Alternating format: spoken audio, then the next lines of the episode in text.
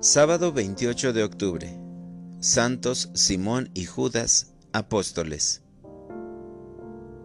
El mensaje del Señor resuena en toda la tierra. Lectura del Santo Evangelio según San Lucas.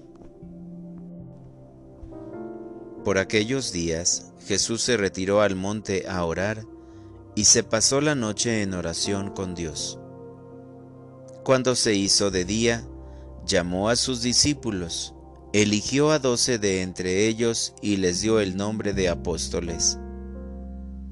Eran Simón, a quien llamó Pedro, y su hermano Andrés, Santiago y Juan, Felipe y Bartolomé, Mateo y Tomás, Santiago el hijo de Alfeo y Simón llamado el fanático, Judas el hijo de Santiago, y Judas Iscariote, que fue el traidor.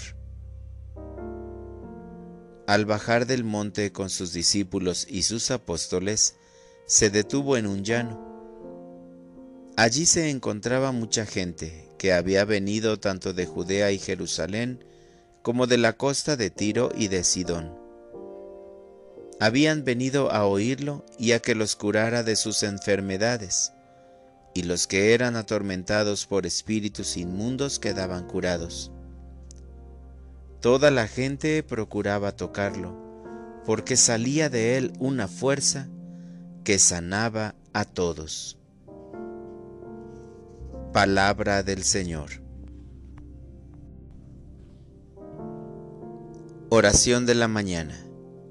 Soy de tus elegidos. Mi adorado Jesús, hermosa es la mañana que me regalas y con ella la fiesta en la que hoy tu iglesia se reúne para celebrar con alegría las maravillas que vas realizando en cada una de las etapas de la historia. Cuando iniciaste la construcción de tu reino aquí en la tierra, elegiste a los doce seguidores tuyos después de pasar la noche en oración. Me alegro por la elección de cada uno de ellos para que fueran tus testigos. Te agradezco con toda mi alma que me hayas elegido a mí también para dar testimonio de ti. Ayúdame, Señor, a ser coherente en mi misión y muy fuerte ante las diferentes situaciones. Gracias por llamarme a colaborar en tu obra de salvación. Hoy quiero anunciar tu palabra siguiendo el ejemplo de los apóstoles, porque ellos te anunciaron con su propia vida.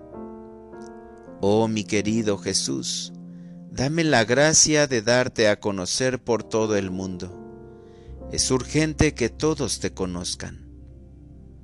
Haré todo esto con alegría ya que la oración es la base de todas las actividades que realizo, pues tu nombre y tus grandezas deben ser reconocidas por las próximas generaciones. Para orientar mi vida, hoy actuaré como verdadero apóstol, realizaré una obra de caridad corporal y una espiritual con alegría para reflejar a Cristo y su amor a quien lo necesita. Gracias, Señor, por haberme escogido como apóstol tuyo, por acompañarme y guiarme en la escucha de tu palabra, pero sobre todo, porque quieres que mi vida sea un reflejo de la tuya. Amén.